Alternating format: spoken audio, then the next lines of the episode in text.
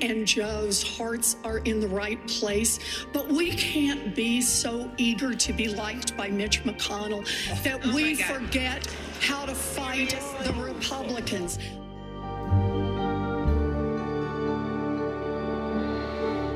Herzlich willkommen zur neuen Episode von Kreuz und Flagge, dem Podcast über die Gegenwart, die Geschichte und die Zukunft der amerikanischen Demokratie. Wir sind Annika Brockschmidt. Mein Name ist Thomas Zimmer. Hallo. Und wenn es im Hintergrund äh, poltert und rumpelt, dann bitte nicht wundern, der Kindergarten hat Ferien. Das heißt, mein Großer ist zu Hause. Und wenn ich ihn richtig verstanden habe, hat er sich vorgenommen, einen Raumgleiter zu bauen, mit dem er gerne den Andromeda-Nebel erkunden möchte. Und da kann es schon mal ein bisschen laut werden. Also Finde ich aber unterstützenswert. ja, ist ein, ist ein ähm, ambitioniertes Projekt. Das ja auch schon, also das muss man sagen, der ist knapp fünf und der trainiert dafür auch schon lange. Also er sagt auch, er trainiert, um Astronaut zu werden. Er weiß, dass man dafür ganz viel ähm, ganz so Ausbildung und Training braucht und deshalb da arbeitet er schon lange darauf hin und er hat sich jetzt schon, er findet es gut, dass Papa jetzt ähm, heute Vormittag was anderes macht, ähm, damit Kann er Zeit hat, Ruhe sein- bauen. seinen Raumgleiter zu bauen. ähm, ja, wir wollen heute, ganz abgesehen davon, ähm, ein, eure Fragen beantworten, die ihr uns geschickt habt. Eigentlich hatten wir vor, ähm, heute über die, die Anhörungen, äh, die January 6 Anhörungen zu sprechen. Ähm, aber dann ist, sind uns ein paar Sachen dazwischen gekommen. Zum einen waren bei mir hier in Washington alle krank ähm, und das hat einfach nicht, wir konnten einfach nicht aufnehmen. Es war aber auch so, dass ähm, die, die vorerst letzte Anhörung, die eigentlich hätte letzten Donnerstag stattfinden sollen, verlegt worden ist um eine Woche. Die wird also jetzt diese Woche Donnerstagabend zur Primetime amerikanischer Zeit stattfinden. Und da dachten wir, dann macht es eigentlich auch nicht so richtig viel Sinn, jetzt vor dieser ähm, vorerst letzten, also vom Staffelfinale sozusagen, ähm, die Staffel zu besprechen. Ähm, insofern machen wir das danach und zwar möglichst hoffentlich bald danach. Also wir es jetzt am Freitag aufnehmen oder so oder übers Wochenende mal gucken, aber jetzt möglichst bald im Anschluss an ähm, das Hearing sprechen wir dann richtig sozusagen mit, mit Tiefe ähm, über alles, was, was, was wir besprechenswert finden bei diesen Anhörungen.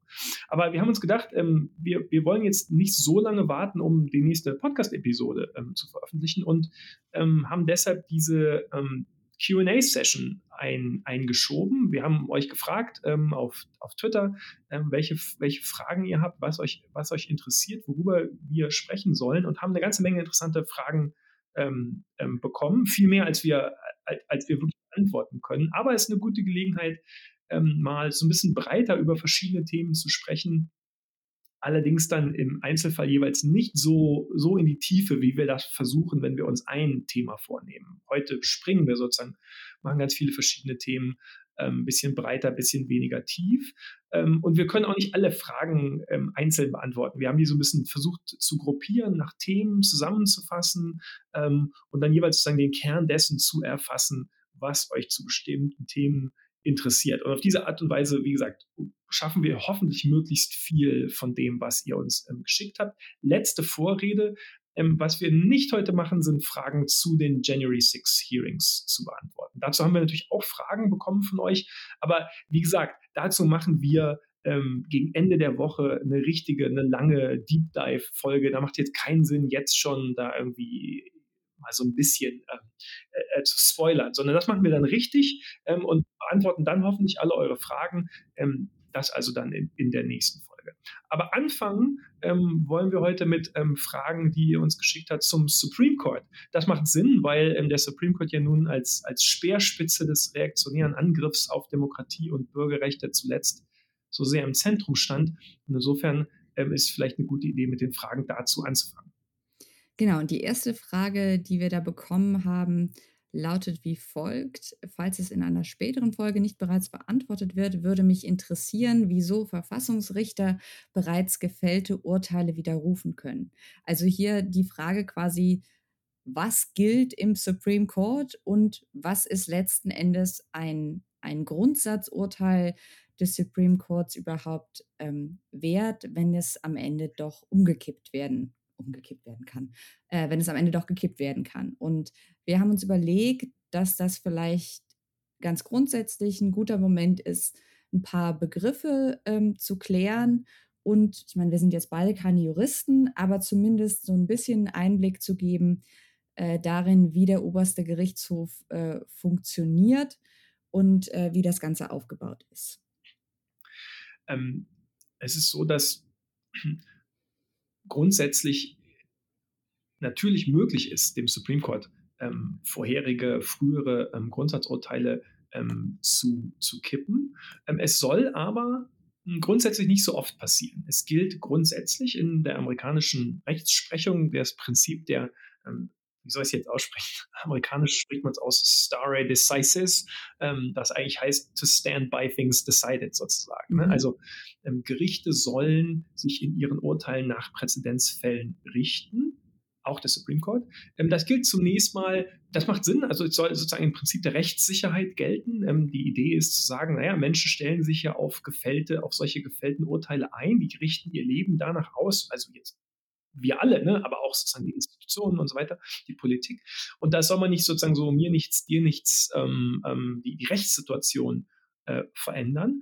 Ähm, für den Supreme Court speziell äh, ist das auch sozusagen eine Frage der, der, der Selbstbeschreibung oder der, der, der Außenwahrnehmung, nämlich der Supreme Court äh, möchte ja nicht wahrgenommen werden wie eine politische Institution, bei der sich mit wechselnden Mehrheitsverhältnissen dann eben sozusagen auch die Politik ändert oder so, ne? sondern das soll der Supreme Court ja offiziell, nominell nicht sein. Insofern soll eben nicht nur, weil neue Richter besetzt werden und sich deren politische Ausrichtung vielleicht ändert oder so, ähm, soll dann nicht einfach alles, was vorher war, über den Haufen geworfen werden. Insofern grundsätzlich sollen diese ähm, Präzedenzurteile, Grundsatzurteile ähm, Bestand haben, es sei denn, es gibt nun wirklich dringenden Bedarf, ähm, sie zu kippen.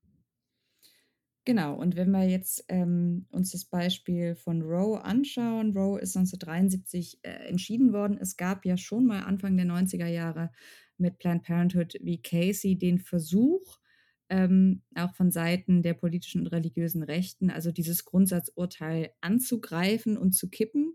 Das hat nicht funktioniert, weil also Anfang der 90er ähm, der Supreme Court noch entschieden hat, dass ja, die Regelung, ähm, wie die Abtreibung begrenzt wird und wie man die Zeitgrenzen setzt, die hat sich geändert. Die ist, ähm, man könnte argumentieren, etwas enger gesetzt worden, aber sonst hat sich am Grundsatzurteil, dass es ein Recht auf Abtreibung gibt, das sich aus ähm, dem Right to Privacy, das sich aus dem 14. Zusatzartikel der Verfassung ableitet, daran hat sich nichts geändert. Das heißt also, es passiert häufiger mal, dass versucht wird, ähm, eben besonders von Recht solche, solche Grundsatzentscheidungen anzufechten.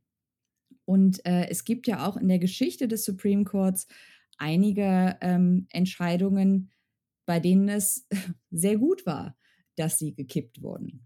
Ja, das ist natürlich wichtig. Ne? Das, das muss man jetzt, also bevor wir sozusagen, ähm, weil wir, wir ja auch selber die Dobbs-Entscheidung, die der Supreme Court jetzt gerade veröffentlicht hat, die also das Recht auf Abtreibung gekippt hat, stark kritisiert haben für ähm, die Tatsache, dass eben das Recht auf Abtreibung, dieses Grundsatzurteil Roe, gekippt worden ist. Natürlich ist es, gibt es Beispiele dafür, ähm, dass es gut und richtig war, Grundsatzurteile zu kippen. Ähm, zwei werden jetzt eigentlich, würde ich sagen, in der amerikanischen Diskussion immer, immer wieder genannt. Ähm, das eine ist das Dred Scott-Urteil von 1857. Dred Scott ähm, war der Name eines versklavten Mannes, ähm, den seine Enslavers sozusagen von Missouri, Missouri war Slave Territory, also da gab es Sklaverei, mit nach Illinois genommen, genommen haben. Illinois Illinois war aber sozusagen kein Sklavenstaat, da war Sklaverei eben verboten. Und dann haben sie ihn wieder zurück mit nach Missouri genommen und Dred Scott hat dann argumentiert, der hat geklagt und hat argumentiert, nee, nee, nee, ich, ich war ja jetzt eigentlich irgendwo, wo Sklaverei verboten ist und da habe ich eigentlich meine, ich kann jetzt, die können mich jetzt nicht einfach wieder versklaven. Ich, ich habe sozusagen jetzt meine Rechte, meine Freiheitsrechte gewonnen. Und da hat der Supreme Court ein 1857 ein Grundsatzurteil ähm, ähm, ähm, getroffen, ähm, dass ähm, der Begriff Citizens in der amerikanischen Verfassung ähm, sich eindeutig nicht und niemals auf Schwarze, egal ob versklavt oder frei, beziehe und bezogen habe und dass insofern Schwarze auch niemals Citizenship und die Rechte, die damit einhergehen, erlangen könnten. Ja, also die Formulierung ist, um, um, they are not, in, ich, ich, zitiere jetzt mal, are not in, nicht aus dem Kopf, das haben wir aufgeschrieben. They're not included and were not, were not intended to be included under the word citizens in the Constitution and can therefore claim none of the rights and privileges which that instrument provides for and secures to citizens of the United States. ähm, genau genommen, also das ist natürlich äh, offensichtlich nicht mehr ähm, der, der, der sozusagen die, die, rechtliche Situation in den USA. Genau genommen ist diese Entscheidung eigentlich nie so richtig overruled worden. Also es ist eigentlich nicht der Supreme Court, der die overruled hat, sondern die ist eigentlich hinfällig geworden durch die Verfassungszusätze nach dem Bürgerkrieg. Also die sogenannten Reconstruction Amendments, 13., 14. und 15. Verfassungszusatz, die rasch nach dem Bürgerkrieg verabschiedet worden sind und in dem eben Bürgerrechte für Schwarze und für ehemalige äh, Versklavte festgeschrieben worden sind. Aber natürlich ist trotzdem auch so, dass danach auch der Supreme Court eingesehen hat, äh, okay, also Dred Scott, mhm. das ist jetzt nicht mehr, ne? das sehen wir nicht mehr sozusagen als Präzedenzurteil an. Der andere, das andere Präzedenzurteil ist jetzt immer wieder sozusagen, Plessy, ne? ist ja. Plessy, genau. Plessy ja. v. Ferguson von 1896. Ähm, ähm, da, äh, das ist eigentlich so, dass da hat der Supreme Court entschieden, dass Gesetze, die eine rassische Segregation vorsehen, sehr wohl rechtmäßig sind und mit der Verfassung vereinbar sind. Das war ein, Fall aus Louisiana, ähm, den die diskutiert haben. Ähm, also da muss man bedenken, zu dem Zeitpunkt ähm, ähm hatten ja ähm, eigentlich alle ehemaligen konföderierten Staaten im, im Süden eine ähm, brutale Apartheids, äh, ähm, ein brutales Apartheidsregime errichtet mit, mit völliger totaler Segregation zwischen Schwarz ja. und Weiß. Ähm, und äh, da hat jetzt der Supreme Court entschieden, das sei aber okay, das sei vereinbar mit der eigentlich in der Verfassung festgeschriebenen Gleichbehandlung aller, ähm, aller Menschen, ähm, weil, und da haben sie sozusagen dieses Prinzip ähm, erfunden, kann man anders sagen, das sei zwar separate, also die seien ja getrennt, aber sie seien ja trotzdem equal, also separate but equal. Also separate heißt ja gar nicht notwendigerweise äh, Ungleichbehandlung. Das mag ja im Vakuum irgendwie theoretisch möglich sein. In der tatsächlichen Realität ähm, der, der, USA im späten 1900 ist natürlich völlig, offensichtlich völliger Quatsch und einfach nur sozusagen die, die Legitimation einer, einer brutalen Segregation ähm, ähm, ähm, und sozusagen Entrechtung ähm, von, von Schwarzen. Und das ist dann 1954 ähm, ganz offiziell auch overruled worden in der Entscheidung Brown versus Board of Education. Zunächst im engeren Sinne eigentlich nur für den Bildungsbereich. Also Brown v. Board von 1954 hat eigentlich entschieden, äh, Segregation im Bildungsbereich ist nicht verfassungsgemäß. Ähm, weil das eben nicht, ähm, sei nicht nur separate, sondern auch unequal. Ja? Ähm, Klar war damit aber, dass das im Prinzip auch ähm, die, die eben der, der Segregation in allen anderen Gesellschaftsbereichen den Boden entzieht, weil die eben de facto dieses Prinzip separate but equal sozusagen als für verfassungswidrig erklärt haben. Und insofern galt dann äh, Plessy als de facto overturned.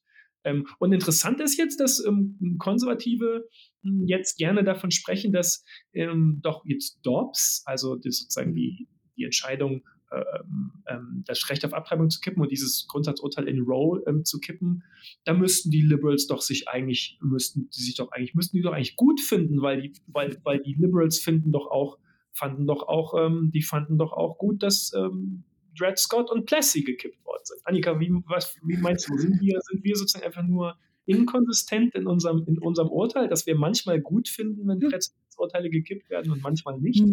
Ich glaube, es könnte was mit fundamentalen Menschenrechten zu tun haben, aber ich glaube, ich muss nochmal in mich gehen. Nein, also es ist natürlich Teil der Strategie der amerikanischen Rechten, jetzt diesen Dobbs-Fall und auch generell, also diese ganze Anti-Abtreibungsbewegung als neuen, äh, bahnbrechenden, positiven Fall ähm, für Bürgerrechte ähm, mhm zu inszenieren.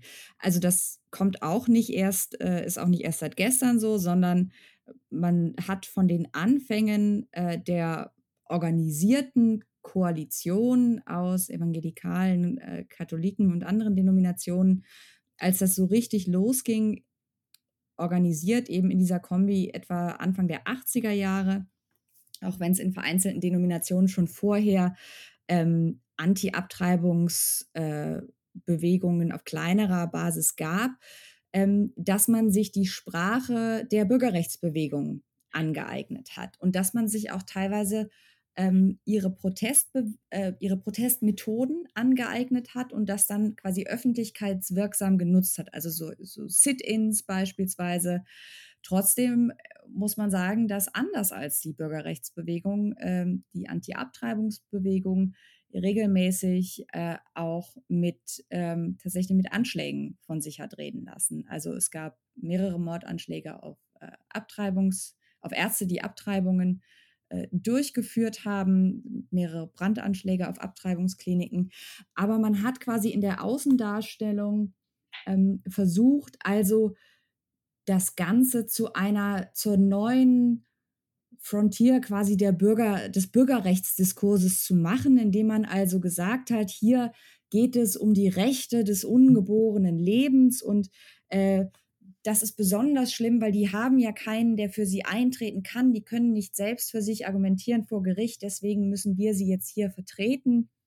Und da gehört, gehören dann eben auch so, so äh, Vorhaben rein, wie zum Beispiel Fetal Personhood, also dass man versucht, genau dasselbe zu tun mit einem Fötus, was man in dem Hobby-Lobby-Fall bereits mit Firmen gemacht hat, dass man also Föten zu Rechtspersonen erklärt, was dann bedeuten würde, dass also Fehlgeburten oder Pregnancy Loss äh, generell unter Umständen äh, noch strenger oder gar als Mord verfolgt werden kann, es gibt auch jetzt schon teilweise, gerade was Women of Color angeht, Strafverfolgung vereinzelt äh, bei Fehlgeburten, weil je nachdem, wer das Gesetz auslegt, ähm, es eben auch da schon Versuche gab, quasi zu sagen, ähm, dass es sich beispielsweise um, um Totschlag handelt, äh, wenn man äh, der schwangeren Person äh, beispielsweise irgendwie frühen Drogenkonsum oder sowas nachweisen könne. Aber das ist quasi so der Gameplan. Und dann ist vielleicht noch erwähnenswert, dass wir haben ja schon mehrfach den Originalismus erwähnt als quasi pseudo-juristische Auslegungsphilosophie ähm, der Verfassung, die diese äh, rechtsreaktionäre Mehrheit hier so gerne anwendet. Und quasi innerhalb dieses, in Anführungszeichen, intellektuellen Rahmens dieses Originalismus äh, hat sich jetzt quasi ein weiterer äh, Begriff etabliert. Wir haben ja jetzt die ganze Zeit von, von so Grundsatzurteilen gesprochen, also von, von Präzedenzurteilen effektiv. Und äh, Leute, die dem Originalismus anhängen, haben sich eben äh, noch einen weiteren Begriff ausgedacht, nämlich den Super Precedent. Und die Idee hinter dem Super Precedent ist, ja, es gibt Grundsatzurteile, aber es gibt noch grundsätzlichere Grundsatzurteile. Das klingt in sich schon nach Quatsch. Es ist auch Quatsch. Und letzten Endes bedeutet das, dass etwas nur dann ein Super Precedent ist. So hat es zumindest Amy Coney Barrett in ihren Confirmation Hearings, übrigens in Bezug auf Roe, ähm, tatsächlich auch äh, umschrieben und dabei versucht, Roe großräumig zu umschiffen. Äh, sie hat nämlich gesagt, es ist nur dann ein Superpräsident, wenn es quasi keine Stimmen in der Bevölkerung mehr gibt, die Einspruch einlegen und die diese Entscheidung nicht gut finden. Dann ist es quasi wirklich unantastbar, aber vorher kann man nicht davon ausgehen, ähm, dass sowas unbedingt wirklich, wirklich, wirklich steht.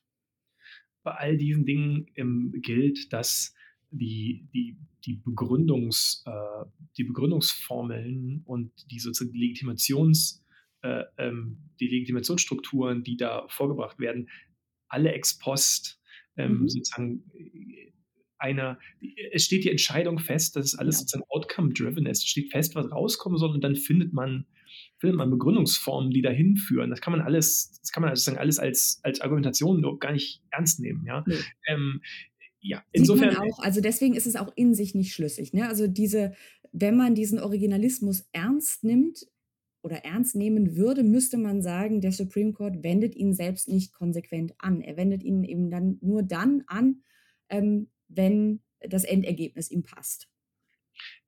Wir sollten vielleicht irgendwann mal sowieso mal grundsätzlicher, wir haben, glaube ich, noch nie grundsätzlich über diesen, diese Idee des Originalismus und so gesprochen. Das führt jetzt, glaube ich, auch vielleicht in dieser Folge eigentlich eigentlich ja. zu weit, aber ähm, eigentlich ist ja, ist ja ziemlich irre, ähm, weil diese, dieser Originalis Originalismus ist ja im Kern die, die Aussage, ähm, man müsse, die Verfassung müsse so ausgelegt werden, wie sie, ähm, wie sozusagen diejenigen, die sie geschrieben haben, sie verstanden haben, oder, genau. oder, oder sozusagen diejenigen, die zu der Zeit, sozusagen die breitere Bevölkerung ähm, zu der genau. Zeit, als sie geschrieben worden ist, ähm, oder im, im mhm. Sinne, als die Verfassungszusätze verabschiedet worden sind, wie die breitere Bevölkerung sie verstanden hat. Da kommt jetzt dieses ganze Gerede von History und Tradition dann immer her. Nur, das ist ja total, total interessant, jetzt mal als Historiker gesprochen, ne? dass da so ein paar, dass da so ein paar historisch völlig unbeleckte äh, Juristen zusammensetzen und sich zusammenfaseln, wie sie glauben, wie das so war mit der Geschichte und der Tradition, ohne in irgendeiner Weise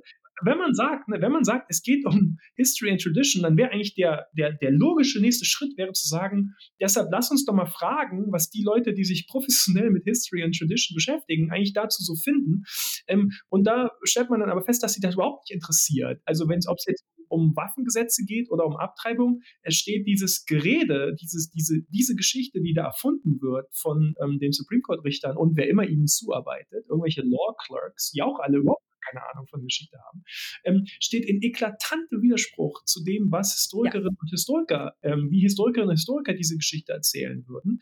Und das sollte einen ja, wenn man Originalismus ernst nehme, sollte einen das ja so ein bisschen stutzig machen. Ne? Ist aber nicht so ich sag mal so, es ist ja, kommt ja auch nicht von ungefähr, dass der große Star-Historiker der religiösen Rechten eigentlich ein Mathelehrer ist, äh, der nie irgendwas mit Geschichte am Hut hat und ja auch keine Geschichte erzählt, sondern halt Quatsch erzählt, äh, regelmäßig. Und David Barton ist gemeint äh, an dieser Stelle. Lol. Und äh, der ja auch ähm, massiven Einfluss hat, der auch teilweise ähm, vor dem Supreme Court ausgesagt hat oder in Amicus Briefs aufgetaucht ist, vor dem Kongress ausgesagt hat. Ähm, all diese Dinge.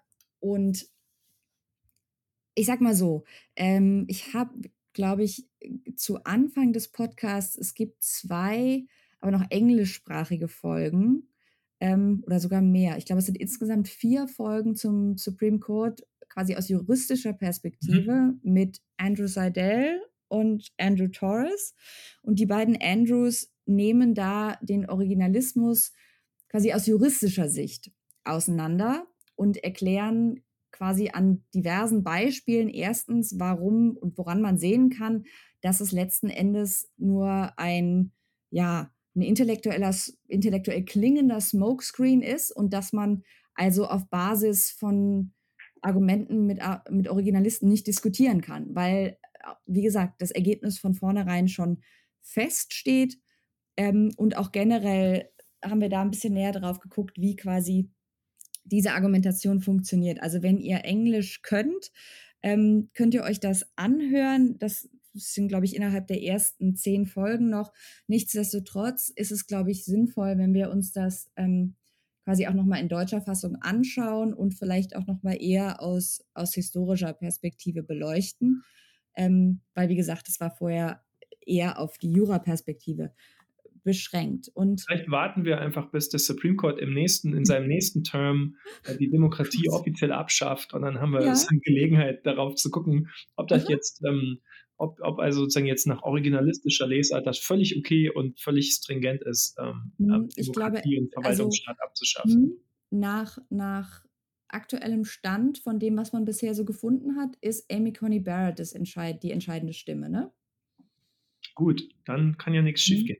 Ja, ähm, alles, alles, alles Bombe. Wir haben noch eine andere Frage bekommen, die jetzt nicht im engeren Sinne zum Supreme Court ähm, oder die, die war nicht so ganz eng auf den Supreme Court bezogen, aber auf ähm, sozusagen die Frage, wie es eigentlich um Institutionen, Regeln und Normen ähm, in, in den USA steht. So ein bisschen, ich habe die Frage so verstanden, dass es um die Frage geht, ist das nicht bedenklich, wenn Institutionen und bestehende Normen, ähm, ähm, Regeln und Normen verletzt werden, ähm, wenn man sich nicht mehr dran hält, gibt es nicht so eine Art Institutionen- oder Normenkrise oder so in, de, in den USA. Und das, das finde ich ganz interessant in dem, in dem Zusammenhang Supreme Court, denn ähm, da stellt sich ja die Frage, was, was, was tun, wenn sozusagen der, wenn bestimmte Institutionen und Normen, etablierte Normen und Institutionen wie der Supreme Court, ähm, ähm, es schwerer machen, ähm, auf solche antidemokratischen Angriffe zu reagieren? Und was, was macht man in so einer Situation? Ähm, hast du da irgendwie irgendwelche Gedanken zu? Also man kann die Frage ja so ein bisschen auf zwei Arten lesen. Also man kann sie einerseits, glaube ich, so lesen, ähm, quasi als, als, als Kritik an Reformideen, was den Supreme Court anbelangt? Also ist es im Sinne von, ist es nicht gefährlich, wenn man quasi an, an demokratischen Institutionen rumfuddelt und quasi ja. an den Schrauben was ändert? Ähm, was ja oft kommt, wenn man zum Beispiel darüber spricht äh, oder wenn ich irgendwie einer von uns erwähnt, dass der Supreme Court erweitert werden muss und dass mhm. sonst ähm, der ganze Drops quasi gelutscht ist, um es mal ganz platt zu sagen, ähm, zumindest für die nächsten Jahrzehnte weil eben diese, wenn jetzt nicht zufälligerweise äh, ein Haufen Leute tot umfallen, diese, diese Mehrheit eben zementiert ist für die nächsten Jahrzehnte. Ähm, gleichzeitig kann man sie aber, glaube ich, auch in die andere Richtung lesen, wo es quasi um die Frage geht, was ist die Rolle einer Institution wie des Supreme Courts, also jetzt mal neben, ihr, neben ihrer tatsächlichen Aufgabe, welchen Stellenwert hat die und was sollte man tun oder wie reagiert man darauf, wenn die sich quasi nicht mehr an die Normen hält? Also es, wir haben ja in den, im letzten Jahr ganz häufig darüber gesprochen, äh, dass es, also dass der, der Supreme Court nicht nur Entscheidungen äh, trifft, die eindeutig gegen zumindest aus, ich sage jetzt mal, logischer Sicht gegen die Verfassung verstoßen und gegen sämtliche vorigen Urteile gehen, dass er extreme Urteile fällt, nicht auf der Basis von Beweislage, sondern auf der Basis von Ideologie, dass aber gleichzeitig so eine Scheu darin besteht, ähm, quasi genauer hinzuschauen, wenn der Supreme Court quasi jetzt so richtig rogue geht. Also wenn der jetzt quasi abtrünnig wird und sein eigenes Ding macht und diese ähm, fünf bis sechs äh, Reaktionären also sich dort benehmen wie, wie Könige, die hier äh, diktieren können, wie das Land zu funktionieren hat, wie sie sich das wünschen, was macht man dann? Und ich habe das Gefühl, da gibt es so ein, so ein insgesamt so ein Disconnect quasi zwischen dem aktuellen realen Zustand von Institutionen wie dem Supreme Court, aber auch dem Senat beispielsweise, ähm, wo wir an einem Punkt gelangt sind, wo diese Institutionen quasi ausgehöhlt sind ähm, oder im Sinne, wenn es um den Supreme Court geht, quasi komplett gekapert sind äh, durch gezielte und seit Jahrzehnten geführte Angriffe von rechts. Und das kollidiert mit dieser besonders so im zentristischen Lager vorhandenen Vorstellung von unantastbaren, heiligen, neutralen Institutionen. Ähm, und ich glaube, das ist vielleicht einerseits äh, dem Privileg äh, geschuldet, was einige Leute haben, dass sie sich nicht damit auseinandersetzen müssen. Und andererseits aber, dass es natürlich schmerzhaft ist, sich das einzugestehen, ähm, dass die Lage so schlimm ist, wie sie gerade ist. Und gleichzeitig gibt es dann, wenn jetzt die, die Folgefrage ist ja, was, was macht man daraus? Gibt es ja erste Überlegungen. Ähm, ich glaube, ähm, Bowie hat in der, was, Washington Post? Äh, Jamal Bowie hat in der Washington Post ein New York Times, New York Times genau. Stimmt, andere, andere, anderes Schriftbild. hat er ein, ein Op-Ed geschrieben, wo es um die Frage geht, ein illegitimer Supreme Court, wir haben ja in letzten, vorletzten Folge äh, besprochen, warum wir der Meinung sind, dass dieser Supreme Court illegitim ist in seiner aktuellen Zusammensetzung, wie man dem entgegentreten kann. Und der Tenor ist quasi, wenn der Supreme Court also völlig am Rad dreht, besteht letzten Endes kein Grund, noch das zu tun, was der Supreme Court anordnet. Denn der Supreme Court selbst kann ja nichts durchsetzen. Also da gilt zunächst mal immer Jamal Bowie lesen, ist sowieso wichtig. Ähm, ist einer der Opinion Columnisten in der New York Times und ich, ich finde ähm, der Beste, den das Land überhaupt zu bieten hat. Ja. Ähm, grundsätzlich, ich glaube, an Joe Biden kann man eigentlich diesen, den, diesen Konflikt, den du gerade beschrieben hast, oder diese, diese Kluft sozusagen eigentlich ganz gut, ganz gut sehen. Ähm, denn Joe Bidens ähm, erster Instinkt ist eigentlich immer, die Institutionen zu schützen und zu bewahren. Ja. Hat das jetzt in der, in der Reaktion auf, auf Dobbs ähm, ganz gut ganz gut sehen können, da, da war seine allererste, die mhm. allererste Reaktion des Präsidenten war zu sagen, oh, jetzt müssen wir aber aufpassen, dass wir nicht den Public Trust in die Institution äh, irgendwie unterminieren. Ja? Ähm, und da, da würde ich zunächst mal sagen, im Vakuum gesprochen ist das ja gut und richtig, ne? dass man mhm. sagt, wir müssen, wir müssen gucken, dass, ähm, dass die Institutionen stabil bleiben, dass, dass, die, die, dass die Bevölkerung nicht den, die, das Vertrauen in die bestehenden Institutionen, das bestehende politische System verliert. Das ist ja alles im Vakuum gesprochen absolut richtig. Aber wir sind eben nicht im Vakuum, ne, sondern wir befinden uns in einer Situation, in der jetzt ganz, ganz konkret diese Institution ähm, ja nicht nur Teil des, des antidemokratischen Angriffs ist, sondern die Speerspitze des antidemokratischen Angriffes ist. Ähm, und in der Situation, glaube ich, macht es einfach wenig Sinn, ähm, jetzt gebetsmühlenartig diese im Vakuum ganz gut klingenden Ideen von der, von der Stabilität der Institutionen zu wiederholen. Ne?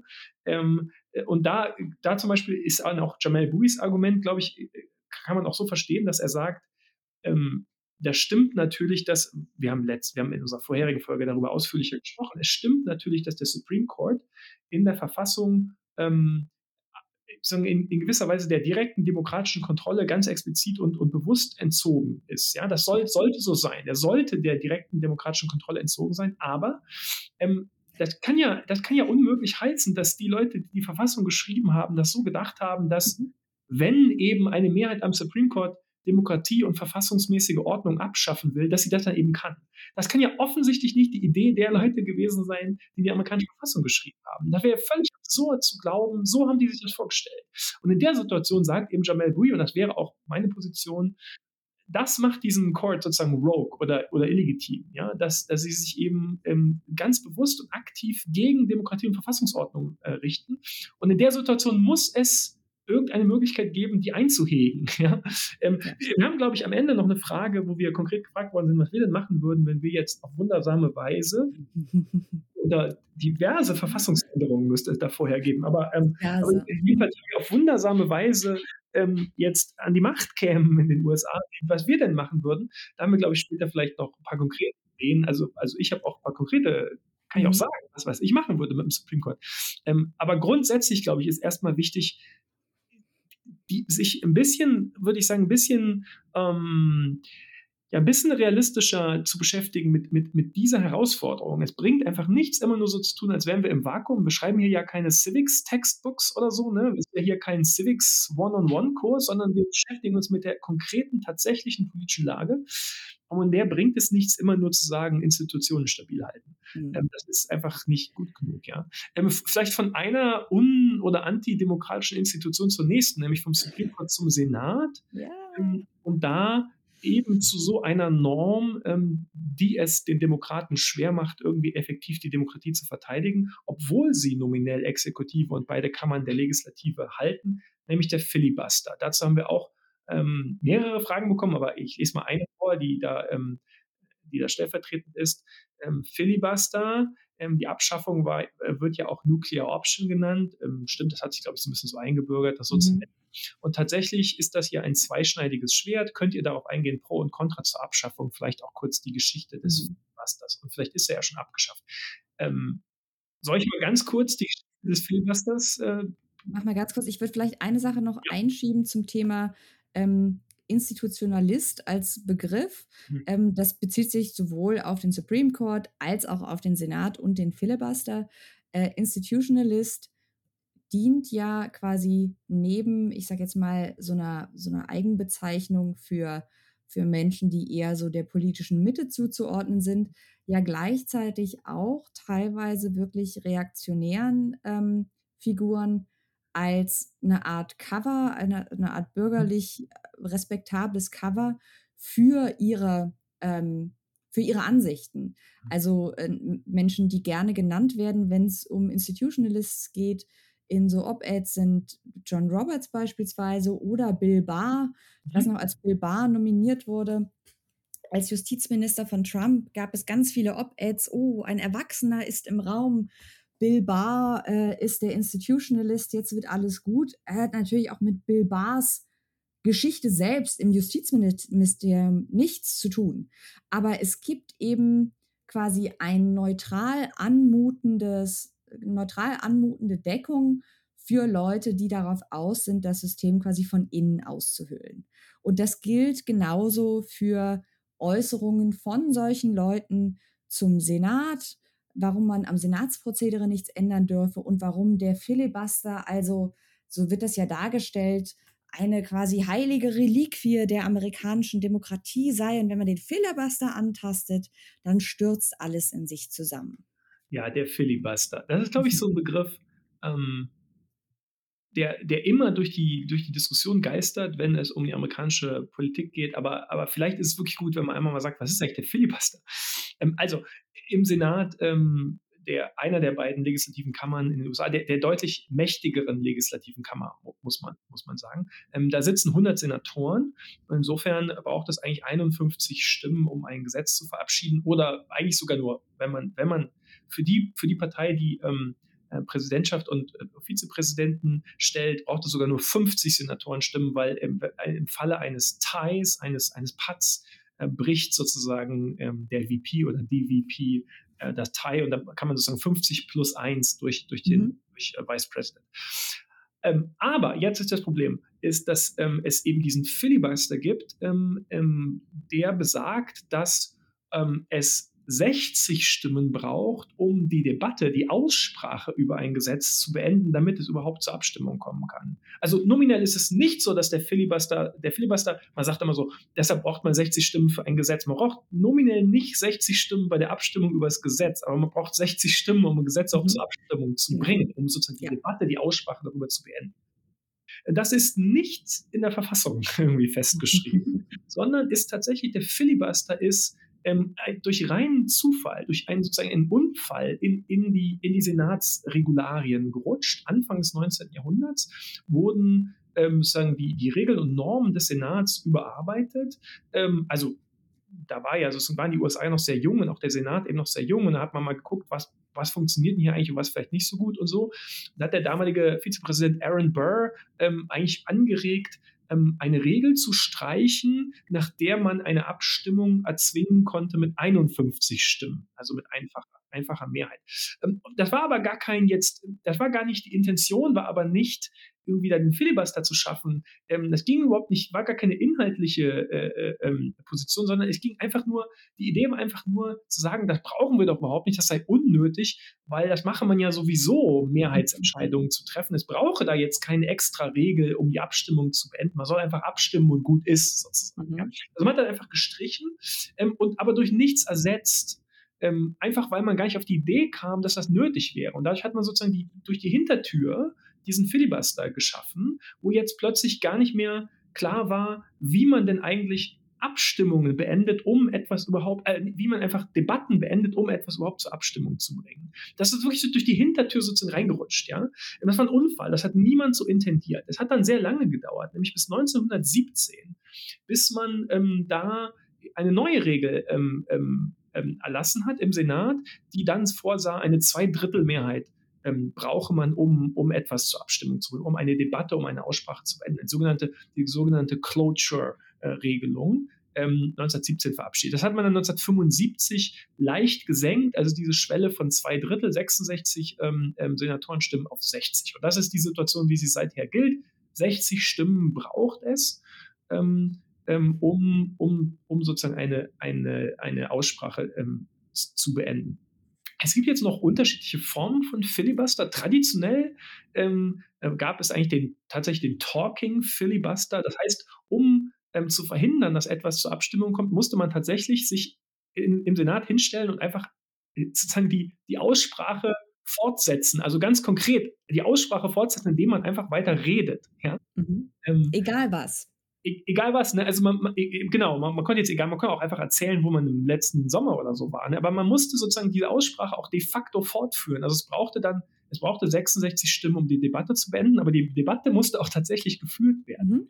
Seit den 70er Jahren ist es so, dass daraus eigentlich ein, ein Silent Filibuster geworden ist. Jetzt reicht nämlich eigentlich die, einfach nur die Androhung sozusagen mhm. von ähm, 41 sozusagen. Wenn sich 41 Senatoren finden, die auch nur androhen, dass sie, dass sie sonst Filibuster machen, dann, dann dann ist, dann gilt es sozusagen schon als, dann, können wir eben kein Gesetz zur Abstimmung bringen. Das heißt, es ist jetzt, jetzt nicht mal mehr so, dass man lange Reden halten muss, sondern man kann einfach androhen, eine lange Rede zu halten und schon hat man Gesetzesvorhaben blockiert. Genau, es reicht also heute quasi, es, heute reicht eine E-Mail, damit klar ist, okay, es wird nichts. Und, und deshalb ist es so, dass man jetzt, Stand heute, ähm, im Prinzip im Senat für sehr vieles, nicht für alles, gibt Ausnahmen, eigentlich 60 Stimmen braucht, um, um Gesetze zu verabschieden.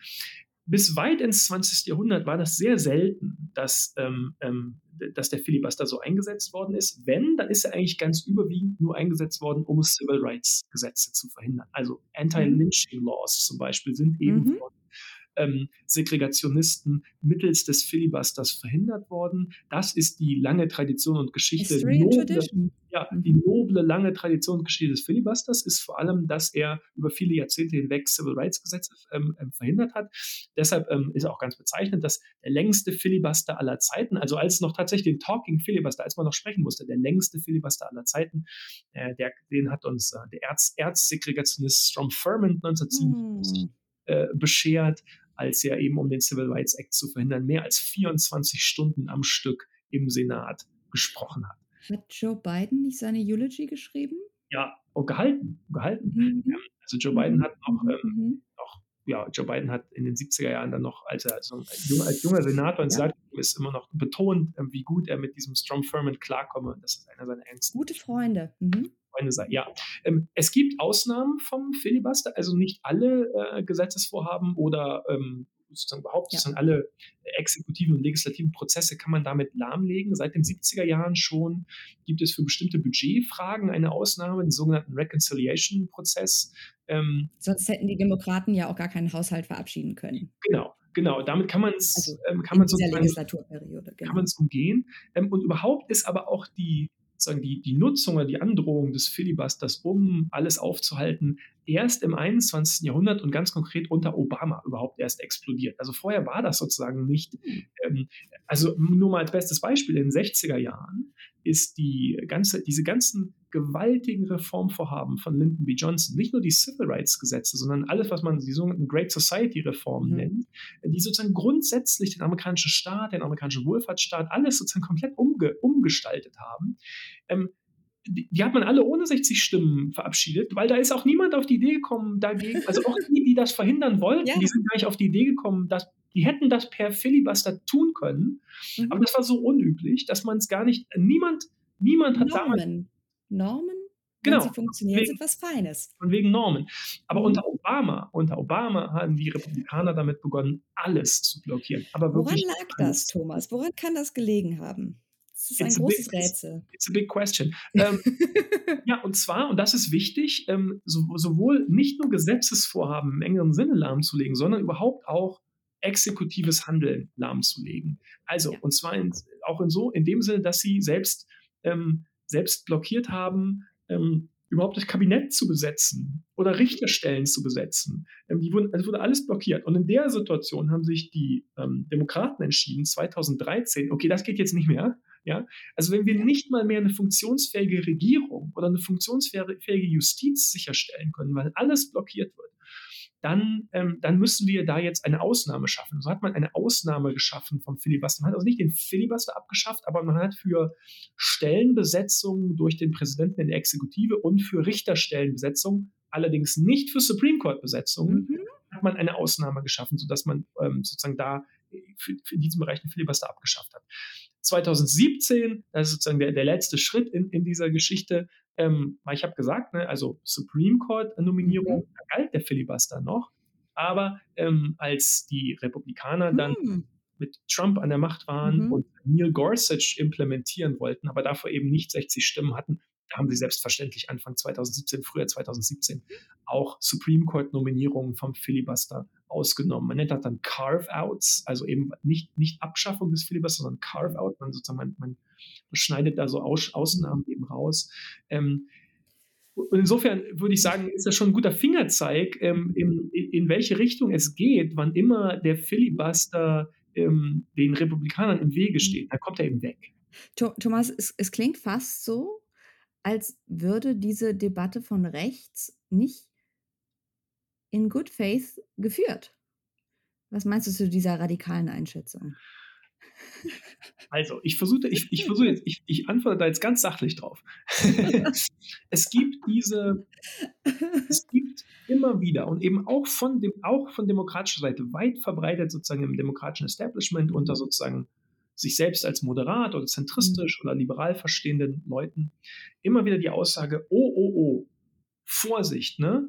Wenn wir jetzt den Filibuster abschaffen, und jetzt muss man ganz konkret ganz konkret sagen, worum es eigentlich geht. Anfang diesen Jahres, im Januar, mhm. sollten ja ähm, landesweit verbindliche äh, Gesetze erlassen werden, die ähm, Voting Rights geschützt hätten. Also es ging darum, sozusagen dieser, dieser, dieser radikalen antidemokratischen Offensive, die aus den Einzelstaaten, aus den republikanisch geführten Einzelstaaten kommt, wo ähm, wo, wo Voting Rights immer schärfer einge, eingeschränkt werden, ging es darum, dem etwas entgegenzusetzen, indem ähm, ein Gesetz erlassen wird, ähm, das einfach landesweit gesagt hätte, nee, liebe Leute, also hier gibt es jetzt ein Mindestmaß sozusagen an, an Voting Rights, das ihr achten müsst. Ja, das könnt ihr nicht einfach abschaffen. Und ähm, das hat man nicht durchbekommen. Das haben die Demokraten nicht durchbekommen, ähm, weil ähm, sie im Senat eben nicht die nötigen Stimmen dafür haben. Ja? Ähm, und jetzt ist die Frage, okay, aber wäre es in so einer Situation nicht besser, ist es in so einer Situation, muss man in so einer Situation am Filibuster festhalten? Ja, und sagen, das ist dann eben so, der, diese, diese Norm ist eben wichtiger, als sozusagen da jetzt Voting Rights zu schützen. Oder müsste man sagen, na gut, also wenn diese Norm dem Schutz der Demokratie im Wege steht, dann muss sie weg. Und da sagen jetzt Leute, oh, oh, oh, Vorsicht, Vorsicht, Vorsicht, weil wenn wir jetzt den Filibuster abschaffen, um, selbst wenn wir ihn abschaffen, um wichtige, ähm, zum Beispiel Wahlrechtsreform oder so durchzusetzen. Ja, was passiert denn dann, wenn die, wenn die Republikaner wieder an der Macht sind? Ähm, dann können, dann, dann, dann sind die ja auch gar nicht mehr eingehegt mhm. durch dieses Instrument des Filibusters. Sind sie ja. aber ja eh nicht, sobald sie dran sind. Ne? Das, also das ist ja. quasi die Krux daran. Das basiert ja eben auf der Annahme, dass die Republikaner nicht sowieso äh, sofort diesen Filibuster abschaffen mhm. würden wenn sie denn etwas durchsetzen wollen, wie zum Beispiel ein, ein nationales, ein landesweites genau. Abtreibungsverbot. Was sie ja auch schon ankündigen, ne? das ist ja auch, das ist ja nichts, was wir jetzt hier irgendwie aus Mitch McConnells Äußerungen dechiffriert haben in stundenlanger Arbeit, sondern das sagen die ja offen. Also sogar ein Mitch McConnell, der ja immer als der große Taktierer und der ist ganz vorsichtig und so, ähm, sagt das mittlerweile äh, ganz offen, dass er das durchaus in Erwägung zieht und und offensichtlich nie mit 60 Stimmen. Ne? Also die wissen natürlich, dass sie nicht 60 Stimmen haben. Also wenn die sagen, wir wollen landesweites Abtreibungsverbot, dann ist mhm. völlig klar, dass die das, das machen werden. Dass sie den Filibuster abschaffen. Ja, völlig um klar. Ne? Ja. Diese Position, oh, jetzt nicht den Filibuster abschaffen, weil sonst, äh, wenn dann die, die Bösen wieder an der Macht sind, dann gibt es ja keinen Filibuster mehr. Das ist ja letztlich zu sagen, wir machen das jetzt nicht und lassen Demokratie und Bürgerrechte mhm. sterben, weil sonst nutzen die antidemokratischen Kräfte das noch in der Zukunft, um Demokratie und Bürgerrechte anzugreifen. Das macht überhaupt keinen Sinn. Das ist mhm. völlig, das ist völlig schizophren. Man, ja. lässt die, man lässt die Bürgerrechte jetzt sterben, weil sonst, sonst werden sie vielleicht in der Zukunft angegriffen. Ja. Das macht, das macht, das macht überhaupt keinen Sinn. Ne? Es Lieber jetzt alles niederstrecken und sagen, gut, nimm, nimm alles, äh, dann kannst du später nicht mehr ausgeraubt werden. Das ja. ist sehr logisch. Es gibt noch dieses Argument, der Filibuster würde aber ähm, bipartisan Kooperation, also sozusagen mhm. Die mhm. weg oder so äh, äh, forcieren mhm. oder zwingen oder so. Jetzt ist auch da wieder so, also das ist einfach empirisch gesprochen erstmal offensichtlich nicht so, denn es gibt ja. eben so gut wie keine bipartisan Kooperation. Im Gegenteil ist ja sogar so, dass dieses Instrument eben diese völlige Blockadehaltung ermöglicht. Ne? Ja. Weil sonst könnte man sich überlegen, ne? was wäre denn, ähm, wenn man eben nur 50 Stimmen bräuchte, wenn die Demokraten dann eben Gesetze verabschieden? Naja, dann dann wäre es ja an den Republikanern zu sagen, oh Mist, wenn wir hier einfach nur Blockade machen, dann machen die einfach Gesetze ganz ohne uns. Das ist ja blöd. Lass uns doch lieber mal teilnehmen am Legislativprozess. Lass uns doch lieber versuchen, es so wie wir das aus dem deutschen Parlament eben auch kennen. Ne? Also wenn die Opposition irgendwas erreichen will, dann muss sie eben verhandeln und, und sozusagen, sozusagen versuchen mitzuverhandeln und, und gute Lösungen zu finden oder so. Ne? Mhm. Der Filibuster macht Bipartisanship unmöglich, weil selbst wenn es fünf, sechs, sieben oder acht sogar, ja, republikanische Senatorinnen und Senatoren gäbe, die sagen, wir wären eigentlich bereit, da jetzt mitzuarbeiten an, irg an irgendeinem Gesetz, macht ja überhaupt keinen Sinn. Mhm. Ja, es macht überhaupt keinen Sinn, mhm. weil es ist, ist, ist völlig unnötig, das zu machen, weil der Filibuster das sowieso äh, unmöglich macht, Gesetzesvorhaben zu verabschieden. Ähm, es, es bringt nichts. Also dieses, das ist, dieses Instru Instrument muss weg. Aber Thomas, ich habe jetzt, ich hab jetzt gehört aus den Nachrichten, dass der Senat doch ein Bipartisan ähm, Gun Bill äh, verabschiedet hat. Ähm, heißt das nicht doch, dass es noch eine Zukunft gibt für Bipartisanship? Frage ich jetzt in meiner besten Kommentarspaltenstimme. das ja, Entsetzen im also, Blick, ja.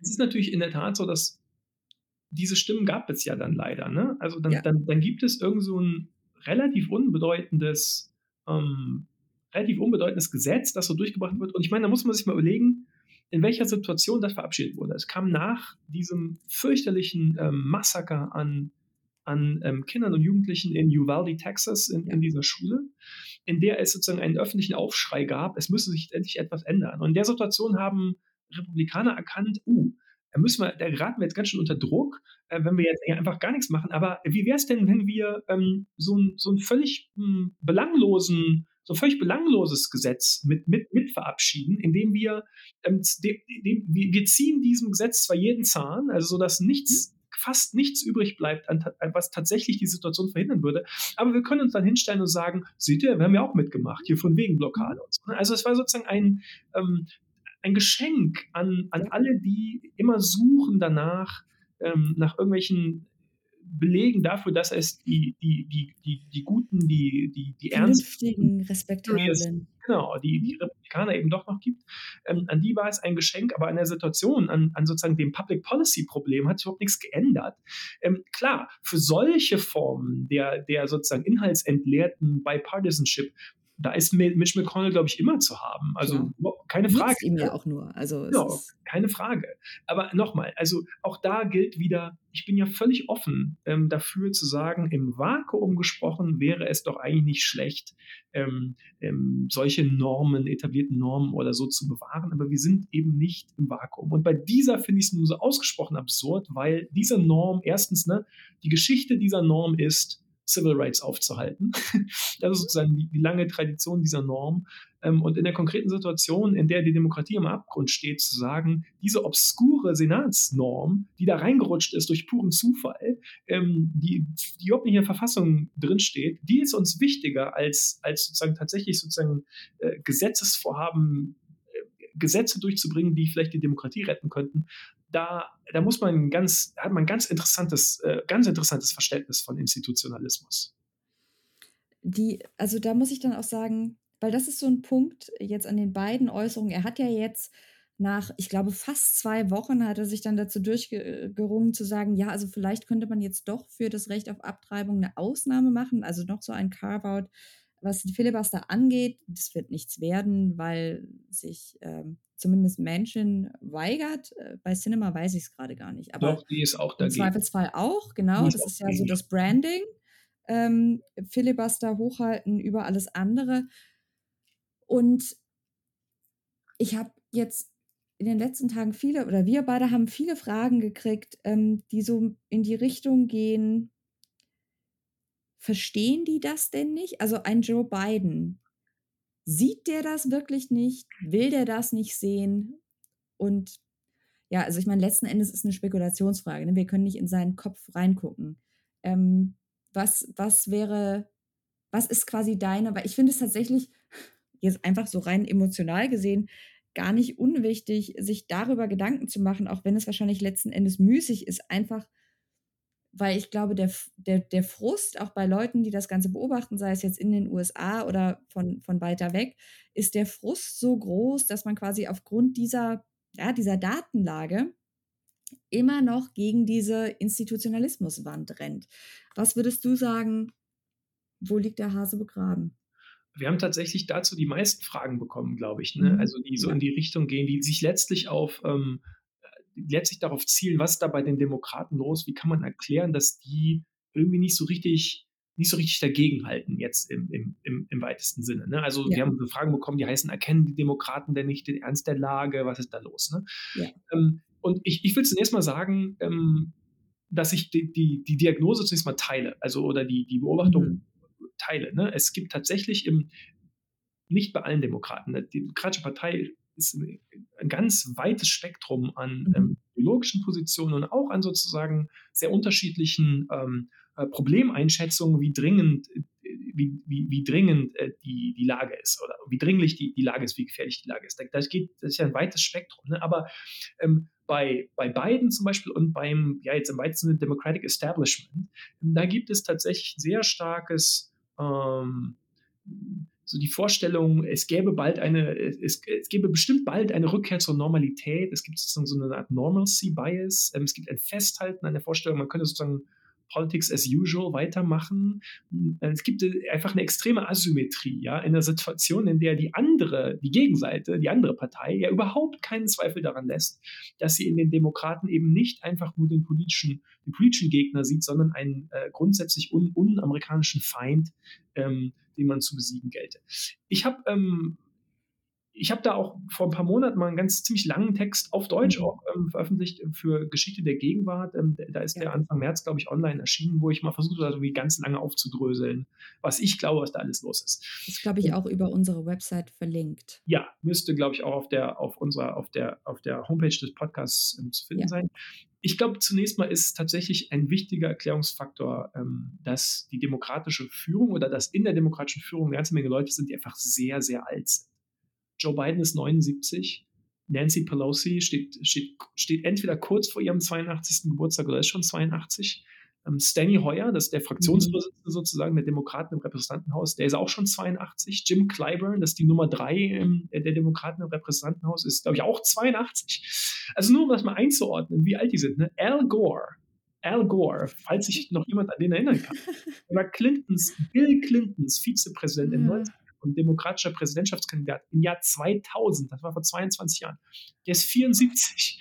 Der ist also jünger als diese gesamte amtierende demokratische Führung. Gerhard Schröder, kennt noch jemand Gerhard Schröder? Der war mal der ist 78. Der ist also auch jünger als diese ganzen Leute. Oder, oder mein liebstes Beispiel, Helmut Kohl. Kennt noch jemand Helmut Kohl? Ich, ich bin ja ähm, 1982 geboren, also sozusagen im, im Jahr, der, der, der, äh, in dem Helmut Kohl Kanzler geworden ist. Deshalb ich war ja, ich war 16, bevor der dann nie mehr Kanzler war. Ne? Ähm, also Helmut Kohl ist dann 1998 abgewählt worden. Und zwar, mhm. weil es eine verbreitete Wahrnehmung gab, dass der Mann einfach viel, viel zu alt ist. Da war der 68. der wäre also, der wäre also heute der junge Hüpfer. Radikale Jungspund. Genau, der radikale junge Hüpfer.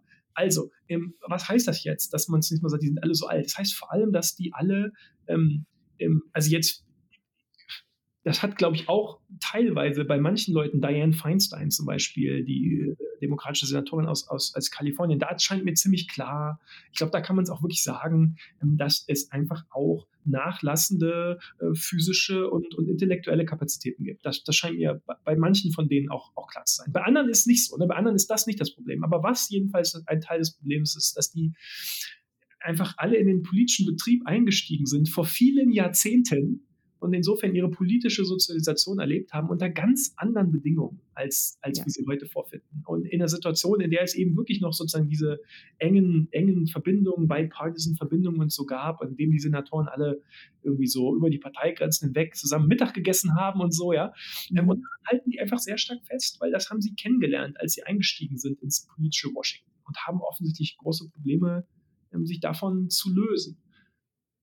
Es, hat, es ist auch, glaube ich, irgendwie eine Frage von, von Identitätswahrnehmung und Selbstverständnis. So, ne? Also äh, es scheint sehr, sehr schwer zu sein, für die zu, zu realisieren oder äh, es durchsickern zu lassen, dass das Washington, das in ihren Köpfen quasi existiert, ähm, dass es das so nicht mehr gibt und vielleicht in der Form auch eigentlich nie so richtig gegeben hat, obwohl es natürlich Steigerungen gab. Es gibt auch andere Faktoren, die, glaube ich, ganz wichtig sind. Also ich will jetzt nicht alles auf das Alter schieben. Es gibt, ja. glaube ich, auch, ist auch wichtig, sich klarzumachen, dass es sich bei diesen ähm, Leuten, die da den einfach den, den, die Richtung vorgeben in der Demokratischen Partei, nach wie vor ähm, ähm, vornehmlich um eine sehr, sehr wohlhabende, reiche, mhm. eigentlich weiße Elite handelt. Ja. Ähm, und wenn man sich mal überlegt, dass das politische Projekt der Republikaner kann man letztlich im Kern umschreiben als die Welt funktioniert am besten, wenn sie von wohlhabenden Weißen, vor allem von wohlhabenden weißen Männern dominiert wird und deshalb soll das auch immer so bleiben. Und dieses, wenn man es jetzt mal so ein bisschen grob umschreibt, ja, ähm, dieses politische Projekt hat einfach eine gewisse Attraktivität auch über die Parteigrenzen hinweg für andere wohlhabende weiße Eliten. Ja. Also Joe Manchin zum Beispiel ist, das ist ja jetzt ne, dieser Senator aus West Virginia, der hält ja ähm, mit seiner Weigerung am Filibuster irgendwas zu machen, der hält ja alles auf im, im Senat. Ähm, und der ist eben, das kann man halt ja sagen, das ist halt ein alter, ein sehr reicher, weißer Mann, der lebt, mhm. glaube ich, auf einer Yacht oder so die meiste Zeit seines Lebens. Genau. Ähm, und für den hält, glaube ich, dieses politische Projekt eine gewisse Attraktivität, äh, hat, hat, hat das sozusagen. Ne? Und er profitiert ja auch massiv davon. Ja, ne? genau. Also genau. auch finanziell. Ja, genau. Also da geht es teilweise auch ganz konkret darum, dass die finanziell davon profitieren. Aber noch grundsätzlicher, ne, würde ich sagen, mindestens ist für Leute, die selber einer wohlhabenden weißen Elite angehören, der Problemdruck einfach nicht so hoch. Ja, die mhm. Gefahr sozusagen, die Bedrohung durch dieses reaktionäre, reaktionäre rechte Projekt ist einfach nicht so hoch, ähm, ähm, wie sie für ähm, Gruppen ist, ähm, die nun tatsächlich die Zielscheibe dieses reaktionären Projekts sind. Also das spielt, mhm. glaube ich, einfach auch eine Rolle. Ähm, und die, zuletzt glaube ich, dass es noch ähm, so bestimmte Mythen gibt, die einfach in den Köpfen der Demokraten, ähm, der demokratischen Führung einfach eine große Rolle spielen. Es gibt zum einen den Mythos von der exzeptionellen Stabilität der amerikanischen Demokratie, ja. dem sich Liberale einfach ganz schwer entziehen können. Es gibt so eine liberale Vorstellung von Fortschritt, von Progress. Die geht mhm. eigentlich davon aus, dass doch im Grunde alles okay ist. Also sozusagen im, im Grunde ist die amerikanische Demokratie äh, gesund, ja, healthy. Mhm. Und es gibt schon noch Probleme, klar, aber es geht in die richtige Richtung. Das wird dann teilweise gebündelt sozusagen in dieser Idee, ne, das ist so eine Art Obama hat immer gerne mal gesagt, the moral arc of the universe ja, bends genau. towards justice. also es gibt sozusagen, ja, das ist, es äh, gibt noch ganz viel, was nicht so schön ist, aber es geht alles in die richtige Richtung. Am Ende geht auch alles gut aus. Ähm, dem können die sich schwer entziehen. Also diesen sozusagen, ich, nenne das so, ich, ich, ich nenne gerne so Progress Liberalism, ja, also mhm. ähm, Obama-Style Progress Liberalism, dem können die sich irgendwie schwierig entziehen. Die Vorstellung, ähm, dass der Fortschritt immer weitergeht, ne? Ja. also dass es, dass es nicht gestoppt wird, dass es irgendwie so eine Art Automatismus ist, dass sich alles letzten Endes noch zum Guten wendet und irgendwie schon noch besser werden wird. Es kann eigentlich, es kann eigentlich gar nicht so schlimm sein, ne? weil im Kern geht es ja. in die richtige Richtung. Es gibt auch ähm, so eine weit verbreitete Vorstellung, die glaube ich einfach, da gibt es übrigens noch Bipartisanship, nämlich bei der Vorstellung, was eigentlich Real America, also in Anführungszeichen mhm. das echte ja. Amerika sei.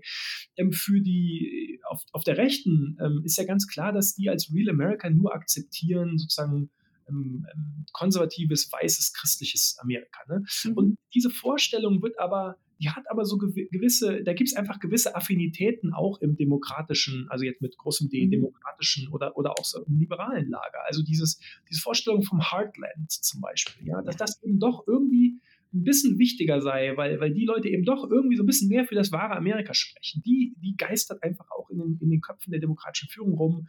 Ist ja ganz auffällig, dass zum Beispiel die, die, die, die Mainstream-Medien einfach permanent die Demokraten dafür kritisieren, dass sie irgendwie zu viel dieses Heartland vernachlässigen würden oder die, die, diese ländlichen Gebiete vernachlässigen würden während umgekehrt niemals jemand auf die Idee kommt, die Republikaner dafür zu ähm, kritisieren, dass die sie urbanen Gegenden ja. komplett ignorieren. Ja, nicht nur ignorieren, sondern aktiv ja in den Kampf getreten sind ja. dagegen.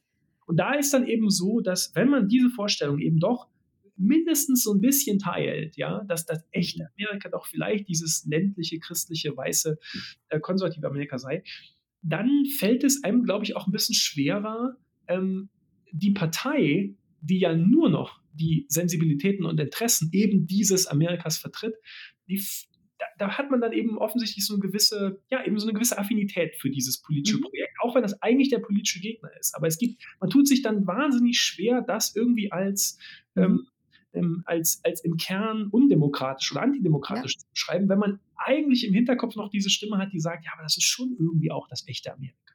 Mhm. Es gibt ein äh, Zitat von Elizabeth Warren, ich glaube aus der, aus der Vorwahldebatte der äh, Demokraten bei der letzten Wahl. Ähm, den Ton können wir ganz kurz hier einspielen. Amy and Joe's hearts are in the right place, but we can't be so eager to be liked by Mitch McConnell oh, that oh we forget how to fight the Republicans. Leute wie Joe Biden und Amy Klobuchar nennt sich ja auch noch, die ebenfalls kandidiert hat für die Präsidentschaft, die haben das Herz am rechten Fleck, aber die vergessen über ihr Bedürfnis danach von Mitch McConnell gemocht zu werden, vergessen sie, wie man Republikaner bekämpft. Und da war ja äh, die Nachricht neulich, dass Mitch McConnell äh, und Joe Biden einen Deal ausgeheckt hätten. Äh, ich glaube, so eine Woche oder so oder anderthalb Wochen nach äh, der Urteilsverkündung im Dobbs-Fall. Also äh, zu schlechtmöglichsten Zeitpunkt des öffentlichen Klimas. Ähm, diese ohnehin schon hanebüchende Nachricht äh, sickerte raus, dass man sich geeinigt hätte, dass Joe Biden einen Anti-Abtreibungsrichter für einen vermutlich demnächst frei werdenden Bundesrichterposten in Kentucky nominieren würde. Und weil diese Nachricht an sich erstmal so abstrus war, haben dann einige Journalisten nachgefragt und dann hieß es, ja, es gäbe wohl irgendwie einen Deal. Mhm. Aber das macht da auch nicht so richtig Sinn, weil was soll der Deal sein? Was soll Mitch McConnell Joe Biden glaubhaft geben dafür? Und da hörte, also da, da fängt das Problem quasi auch schon an. Ähm, es hieß dann irgendwie, ja, dann, dann, dann würde McConnell ihm nicht so viele Steine in den Weg legen. Also mhm. erstmal ist wäre diese Aussage getroffen worden, wäre die natürlich auch völlig wertlos, weil Mitch McConnell, wenn es ihm passt, nach Strich und Faden lügt, ohne mit der Wimper zu zucken. Das ist, also da brauchen wir nicht diskutieren. Das ist einfach so. Die völlige Schamlosigkeit ist, ja. die ist die Superpower von Mitch McConnell. Das ist mhm. jemand, der, der, der, Politik betreibt ohne jeden, ohne jeden Anflug von Scham. Ja, es ist noch nicht mal, also es geht sogar über das nicht mal mit der Winter Wimperzucken hinaus, sondern es ist mit einem Grinsen, wird mhm. dann äh, gelogen. Aber es stellte sich dann heraus, es war noch viel schlimmer, denn es gab gar keinen Deal. Und äh, Mitch McConnell hat dann Journalisten gesagt, ja, nee, das sei eigentlich, ähm, also er hätte ihm dafür gar nichts versprochen, das sei eigentlich eine Freundschaftsgeste gewesen ähm, von Joe Biden, also unter Kollegen im Sinne der Kollegialität und guten Willen zu zeigen. Das muss man auch sagen, Joe Biden hat uns allen erst im Februar nochmal im Detail erzählt, wie ehrenhaft Mitch McConnell doch ist und wie gut sie doch befreundet seien. Und das sei wichtig, dass man das also über alle politischen Differenzen hinweg nicht vergisst.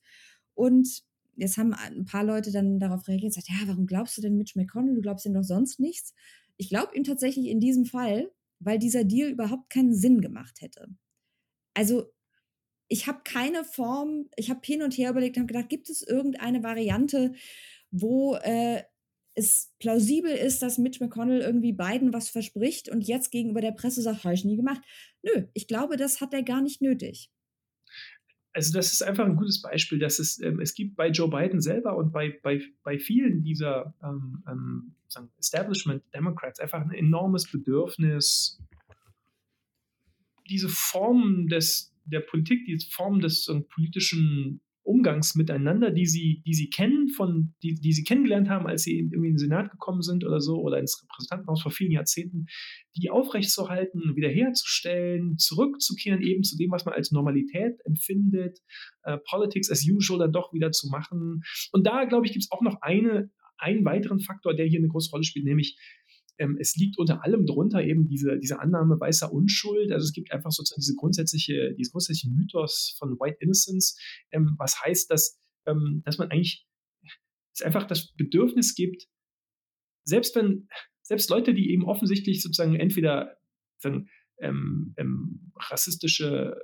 Politik machen oder reaktionäre ähm, Politik machen oder, oder oder Politikerinnen und Politiker unterstützen, die sie machen, ähm, nach Erklärungen zu suchen, warum die doch am Ende eigentlich Good Guys seien. Ja? Also warum sozusagen, es darf, es darf egal, egal wie, wie weit hergeholt die Erklärung ist, also ob das jetzt alles nur die gemeinen Liberals waren zu gemein oder, oder irgendwie Economic Anxiety oder was alles, ist, ist egal. Falls, falls, falls, ihr jetzt lacht irgendwie beim Hören, weil es so abstrus klingt, Thomas zählt gerade jetzt nicht irgendwie was auf, was er sich ausgedacht hat, sondern äh, so schlagwortartig Op-Ed-Themen der letzten Wochen, woran es denn hätte liegen können, äh, dass äh, von rechts jetzt dieses Dobbs-Urteil gekippt wurde also da, da kann ich nur, kann ich sozusagen nur beispielhaft alle einladen, David Brooks Kolumnen zu lesen. Der schreibt, das ist der bestbezahlte Kolumnist Amerikas, der schreibt der New York Times äh, so eine, so eine Opinion Column. Der schreibt gar nichts anderes. Dessen jede Kolumne ist immer nur, warum im Kern doch die gemeinen Liberals schuld sind, mhm. weil sozusagen they, they made us do it.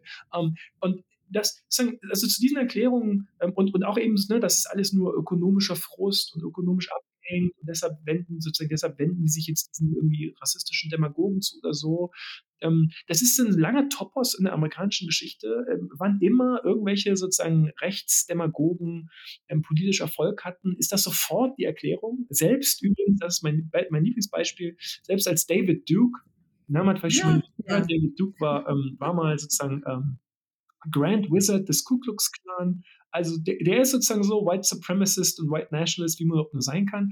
Der ist 1990 bei den Senatswahlen in Louisiana, hätte er fast er fast Senator geworden, hat 43 Prozent der Stimmen bekommen. Und was schreibt die, was schreibt die Los Angeles Times äh, am nächsten Tag? Oh ja, ich erinnere mich. Also da ist ja so viel Economic Anxiety. Ja, das habe ja mit Rassismus alles nichts zu tun, mit rassistischen Ressentiments, das sei eben alles nur Economic Anxiety. Also es ist ein Topos, der immer bemüht wird. Was hat das jetzt sozusagen mit beiden und so zu tun? Ich glaube, dass dahinter steckt eben immer diese, diese Suche nach ähm, entschuldenden Erklärungen, dieser permanente, diese permanente Apologetik, die dazu führt, dass ähm, die Grundhaltung ist, egal was die machen, egal welche Schweinereien die vorhaben, egal wie offenkundig die sozusagen reaktionäres, rechtsreaktionäres, antidemokratisches Projekt betreiben, am Ende sind das auch eigentlich auch gute Kerle, ja. Und gut, den kannst du auch ein Bier trinken gehen genau. auf der und, Arbeit. Und am Ende ist das trotzdem, ist trotzdem eigentlich ein guter Kerl. Das liegt eigentlich immer so, diese Vorstellung liegt immer unter allem drunter. Ähm, und das, das Frappierende ist eben, das ist das, das ist das Irre. Ne? Das Frappierende ist eben, dass die von der Gegenseite überhaupt nicht geteilt wird. Cool. ähm, und da, da ist, es gibt eben diese Asymmetrie und diese Kluft, ähm, die leider, muss man sagen, die leider ähm, akut die amerikanische Demokratie gefährdet. Mhm weil sie letzten Endes zu einer völligen Lähmung führt, äh, die erreicht wird durch eben diesen komplett selbstbeschränkten Vorstellungshorizont dessen, wozu die Gegenseite fähig ist. Weil wenn ich eine Motivation, äh, nämlich rassistische Ressentiments und autoritären Machtwillen, wenn ich die von vornherein ausklammere, hm. dann äh, da irgendwo werde ich schon was finden und am Ende ähm, landet man dann eben beim vergessenen Amerika. Hm. Und äh, hätte man doch nur netter nach Menschenrechten gefragt, dann wären sie doch bestimmt erhalten geblieben. Ähm, das, ist, das ist Tucker Carlson. Ähm, in zehn Jahren werden die Linken uns dazu gebracht haben, Faschisten zu wählen. Ich glaube, der gute Tucker hat sich bei diesem Zitat, ich glaube, das hat er letztes Jahr gesagt, äh, hat er sich ein bisschen vertan in der Timeline geht doch schneller als erwartet. Aber ja. es ist genau das, ne? They, ma they made us do it. Ja, ähm, das ist ja übrigens auch so Abuser-Logik, ne? Also ja. das ist ja sozusagen ähm, alle. Wärst du nicht so frech gewesen, hätte ich dir keine runterhauen müssen. Ja, genau. Oder ja, genau. Also das, ja. Anyway, mhm. wollen wir ein bisschen über Medienberichterstattung sprechen? Oh, ja. ähm, wir haben viele Fragen bekommen, mehrere Fragen bekommen, die ähm, so in die Richtung gehen. Aber was denn unser Eindruck ist von der Medienberichterstattung auch auch und speziell von der deutschen äh, Medienberichterstattung über die amerikanische Politik und, ähm, ähm, und ja, ähm, teilweise eben auch äh, durchaus, also Fragen, die eben durchklingen lassen, dass ähm, der Eindruck bei unseren Hörerinnen und Hörern ist, auch unser Eindruck, dass die Medienberichterstattung es vielleicht nicht ähm, vielleicht dem der politischen Situation nicht so richtig angemessen ist oder nicht ja. so richtig schafft, das adäquat ähm, zu beschreiben. Ähm, wir haben uns überlegt, wir, wir wollen jetzt nicht irgendwie ähm, einzelne Journalistinnen und Journalisten irgendwie namentlich angreifen. Das macht, glaube ich, keinen, keinen Sinn, weil die Probleme, die wir sehen, in, in, der, ähm, in, in der Berichterstattung ähm, eigentlich grundsätzlicher sind über Einzelfälle. Also es gibt, es gibt mhm. Es gibt einzelne, klar, es gibt Leute, die machen das besser und es gibt Leute, die machen das schlechter. Ne? Das, ist, das ist völlig klar. Ähm, aber die, die Probleme, glaube ich, die drunter liegen, sind struktureller und systemischer. Und darüber lohnt es sich aber ein bisschen zu sprechen, glaube ich. Ja, genau. Und ähm, das ist tatsächlich was, ähm, was wir, glaube ich, auch deswegen viel von, von unseren Hörerinnen und Hörern äh, hören, dreimal hören hintereinander, einfach aus dem Grund, dass der Eindruck eben ja korrekterweise ist, das, was ihr erzählt und die Schlagzeilen, die ich so lese, meistens zumindest, das passt überhaupt nicht zusammen. Und mhm. wie kommt diese, wie, wie kommt diese Schere äh, zustande? Das liegt, glaube ich, es, ich glaube, es gibt verschiedene Punkte. Wir haben, glaube ich, auch schon mal angesprochen, dass ein Problem ist, quasi eine Art falsch verstandene Neutralität, die also besagt, und das ist ja auch die Art und Weise, wie ähm, äh, die meisten quasi reinen Nachrichtenstücke aufgebaut sind. Man hat irgendwie äh, eine, eine, Regierungsstimme und äh, vielleicht eine Koalitionsstimme, jetzt in unserem Fall in Bezug auf Deutschland und dann noch eine Oppositionsstimme dazu. Und dann hat man irgendwie so zumindest äh, für, weiß ich nicht, einen kurzen Beitrag gesagt, okay, jetzt haben wir alles ähm, abgedeckt. Eine ähnliche Diskussion hatten wir ja auch hier oder haben wir ja hier immer noch mit der AfD.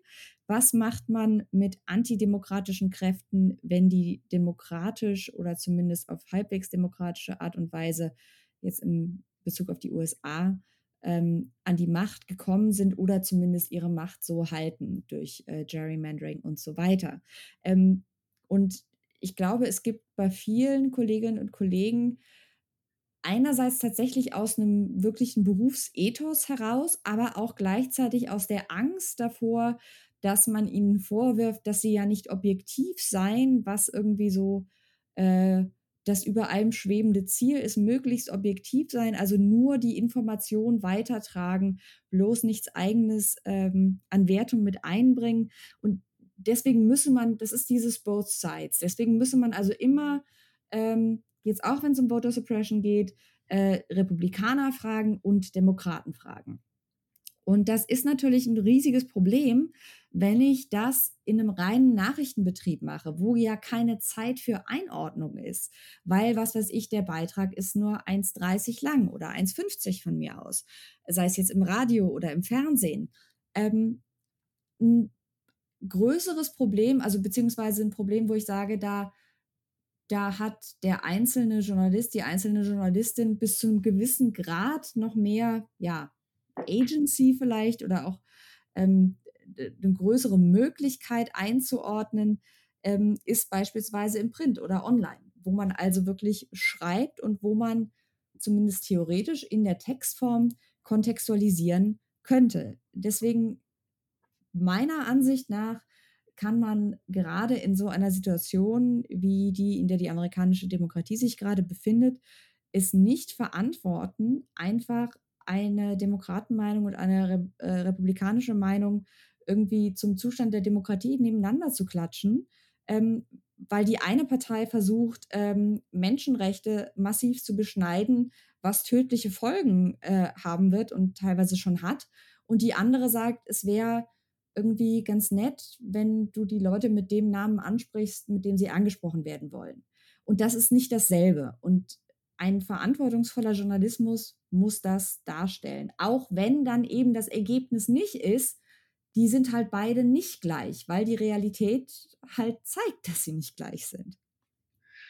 Mein größtes, meine größte Kritik an ähm, der politischen Berichterstattung über, über die USA, das gilt jetzt zunächst mal, würde ich sagen, für beide Seiten des Atlantiks. Also das ist gar kein mhm. deutsches Spezifikum, ne? überhaupt nicht. Ähm, wir können vielleicht gleich noch überlegen, ob es eigentlich auch noch sowas wie sozusagen ja. spezifisch deutsche Blindstellen oder Verzerrungen mhm. oder so gibt. Aber ähm, beide Seiten des Atlantiks ist mein größtes Problem, dass ich zu viel, einfach ist zu viel Berichterstattung ähm, ähm, es entweder nicht, ähm, entweder nicht kann oder nicht will, klar ja. zu beschreiben und klar ähm, zu benennen ähm, ähm, dass ähm, wir es mit einer akuten Bedrohung der amerikanischen Demokratie zu tun haben ähm, durch eine ähm, ähm, antidemokratische Radikalisierung einer, einer antidemokratischen Bewegung, die eine der beiden Parteien äh, dominiert. Das mhm. ist eigentlich sozusagen im, im, Kern ist das sozusagen, was ist eigentlich das Problem in den USA? Das Problem in den USA ist, dass eine der beiden Parteien von einer sich zunehmend radikalisierenden antidemokratischen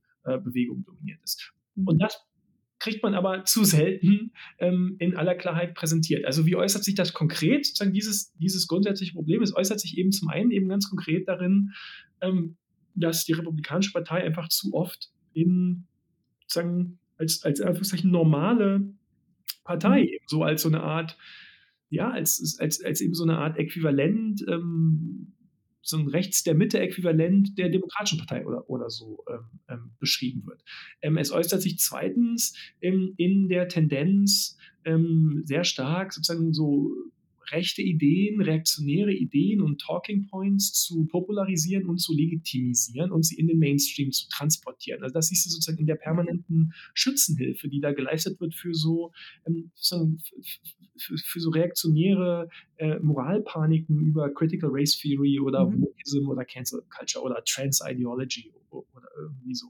Und der, und der, der dritte, sozusagen jetzt, dritte Problem, in dem sich das manifestiert, oder dritte Tendenz, in der sich das manifestiert, ist, ähm, dass Berichterstattung einfach sehr stark häufig sehr stark dazu tendiert, ähm, ähm, irgendwie das Geschehen zu, zu rahmen, zu präsentieren, zu framen mit so, mit, mit, mit so, ähm, mit so Ansätzen, die einfach ähm, wie so Polarisierung oder mhm. Discussion in Washington, wo also sehr stark eben nicht nicht, nicht benannt wird, dass ähm, das Problem sehr stark auf einer Seite liegt, sondern sehr stark sozusagen verdeckt wird, dass das Problem äh, auf einer Seite liegt und man, man framet es dann als irgendwie äh, Polarisierung oder so. Mhm. Ich, die Ursachen, also die, die eine hast du, glaube ich, genau beschrieben. Ähm, ich, ich nenne das performativen Zentrismus, ähm, mhm. der sozusagen stattfindet auf der Grundlage einer fehlgeleiteten Vorstellung von Neutralität. Neutralität, also wieder im Vakuum, klingt irgendwie total super, ne? aber ist hier konkret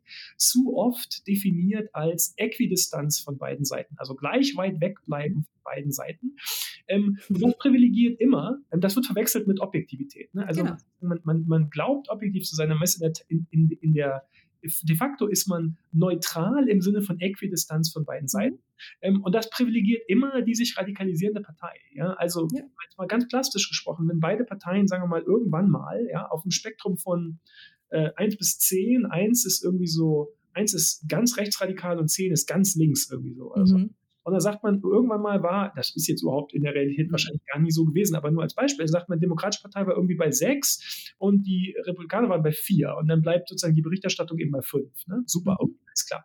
Jetzt bleiben aber die Demokraten bei sechs ähm, und die Republikaner sind jetzt aber bei zwei angekommen. Mhm. Naja, die, was, ist, was ist sozusagen die, die Mitte zwischen zwei und ja. sechs? Ist vier. Ne? Das heißt, die Berichterstattung, wenn sie weiter bei der Vorstellung bleibt, sie muss Äquidistanz halten zu beiden Seiten, rückt nach rechts ich hätte jetzt, jetzt umdrehen müssen, das Beispiel, ne, weil auf der Leiste man nach links. Ne? Aber man ist dann bei vier, man ist also plötzlich ja. eigentlich da angekommen, wo, wo ehemals eigentlich die konservative Position war, genau. ist man selber angekommen, im, unter dem Deckmantel der Objektivität aus falsch verstandener Vorstellung von Neutralität. Ähm, und das ist ein großes, großes Problem. Ja? Ähm, ich verstehe das und deshalb, deshalb glaube ich wirklich, das geht hier um, um, um strukturelle Probleme. Ähm, das Schlimmste, was einem passieren kann in, in, in, als, als Journalistin, Journalist, ist sozusagen als Partisan zu gelten, als Parteilich. Mhm. Ja? Ähm, ja. Da verliert man Zugang zu Quellen, da verliert man Zugang sozusagen zu, also, also sozusagen verliert man Access zu, zu, seinen, genau. zu seinen Quellen. Ne? Ähm, ja, aber dann ist, ist eben leider so, da muss man sich halt entscheiden. Es gibt einfach eine Situation, in der man sich entscheiden muss zwischen adäquat, präzise beschreiben, was los ist, oder Neutralität halten. Und in dieser Situation leider fällt die Entscheidung zu oft zugunsten dieser Neutralität aus. Und diese, diese, diese angebliche Neutralität ist ja letzten Endes wenn man sich das Ergebnis anschaut, nichts anderes als quasi die Schützenhilfe mit geschlossenen Augen für diejenigen, ähm, äh, die hier also die, diese antidemokratische Bewegung antreiben, weil man ihnen eben nicht nur äh, abkauft und das quasi abnickt als in Anführungszeichen neutraler Beobachter, dass die ja eigentlich gar nicht so schlimm sind, weil die anderen haben ja auch ein paar Extreme, mhm. sondern ähm, man äh, man lässt eben diesen gesamten Diskurs äh, nach rechts rücken. Ich glaube, ein weiteres Problem, was auch in die strukturelle Ebene geht, ähm, gut, nicht jeder Journalist, der aus den USA berichtet oder über die USA berichtet, ist auch Korrespondent, der da von einer, einer Zeitung oder einem Nachrichtensender hingeschickt wird, aber die meisten sind es.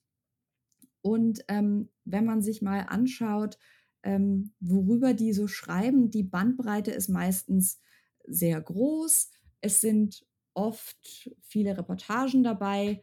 Das ist zeitintensiv ähm, und man kann sich das zumindest, soweit ich weiß, als Korrespondent, es sei denn, man ist quasi in der Hackordnung sehr weit oben, kann man sich das auch nicht unbedingt aussuchen, worüber man schreibt, sondern da kommt dann halt die Bestellung aus äh, der Redaktion in Deutschland, sei es jetzt, weil die irgendwie heute Morgen eine Agenturmeldung gelesen haben oder irgendwie was gefunden haben, was sie irgendwie haben wollen.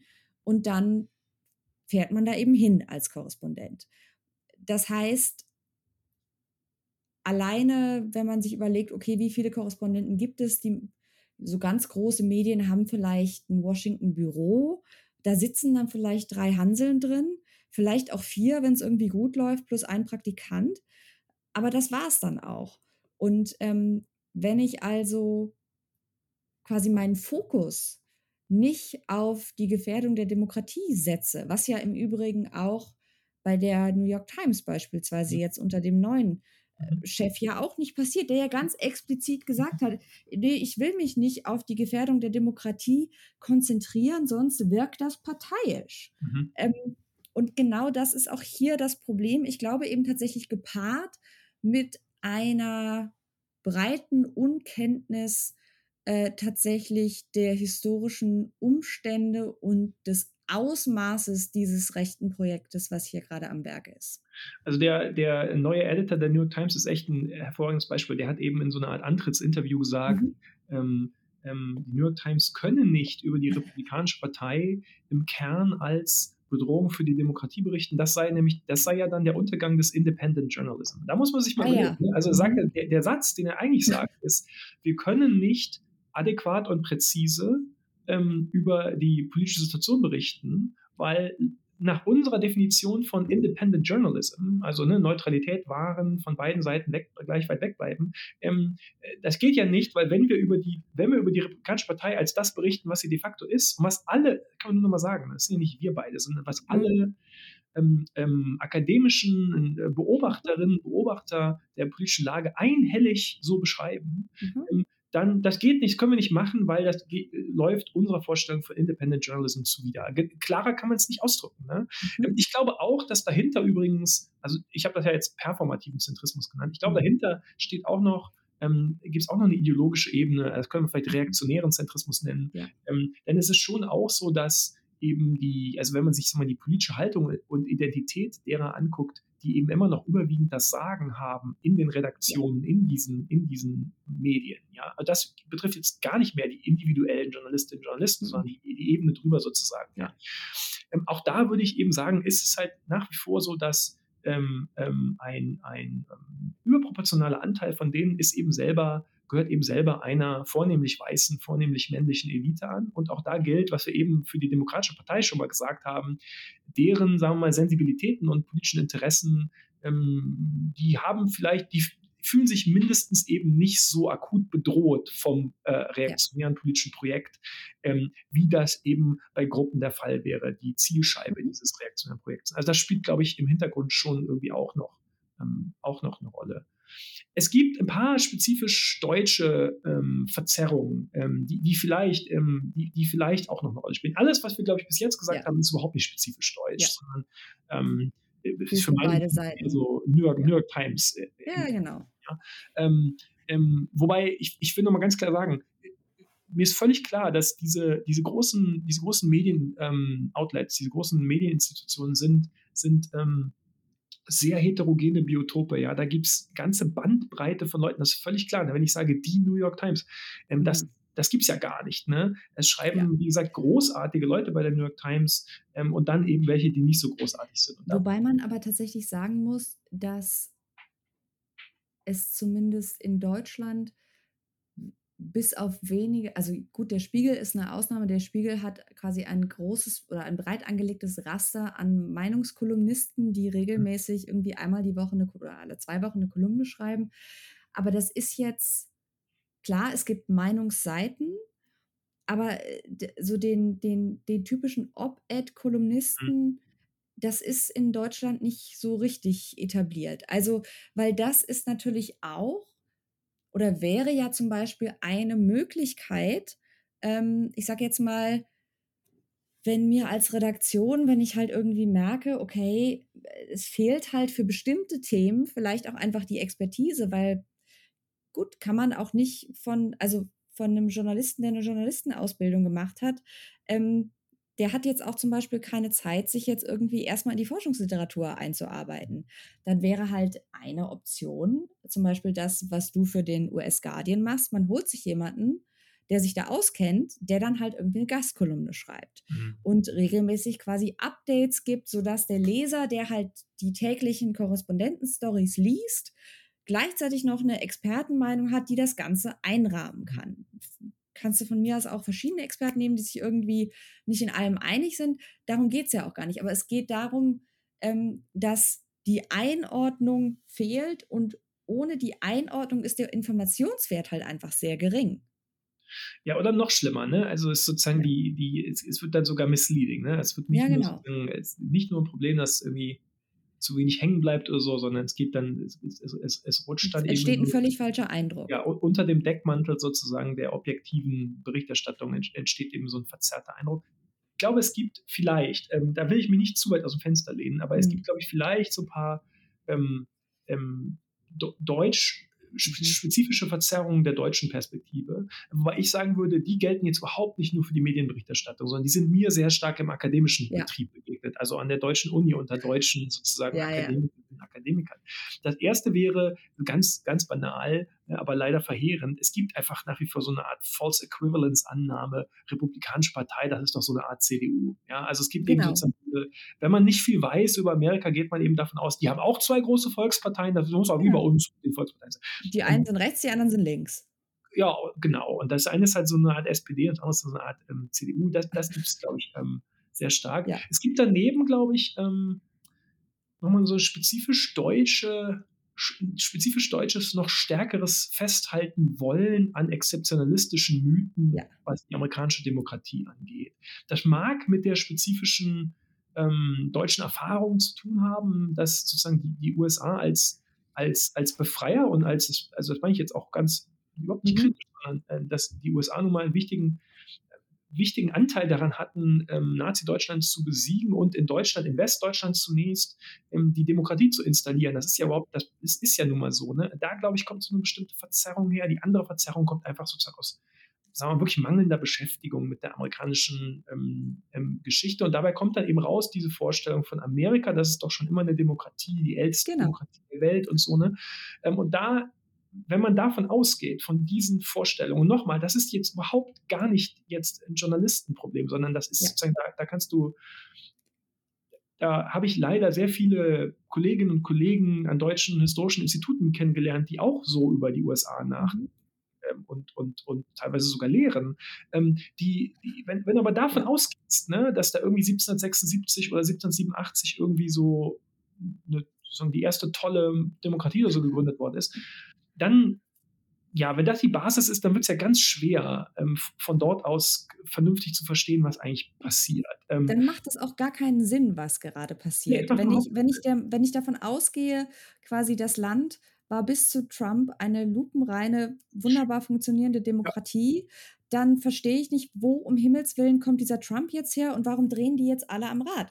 Also ja. deswegen ist das Unverständnis oder ist, ist, ist das Unverständnis bei vielen Leserinnen und Lesern, glaube ich, völlig nachvollziehbar, weil wenn ich eben fast nur Berichterstattung lese, die diese Narrative reproduziert, mhm. dann verstehe ich, dann kann ich logisch gar nicht nachvollziehen, was da gerade passiert, weil es einfach keinen Sinn macht, weil quasi die Überschriften, die jetzt gerade kommen, passen nicht zu dem, was ich seit Jahren lese.